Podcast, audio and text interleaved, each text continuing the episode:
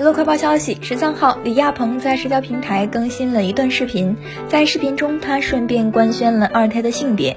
此前有知情人士爆料称，李亚鹏二胎是儿子，没想到是女儿。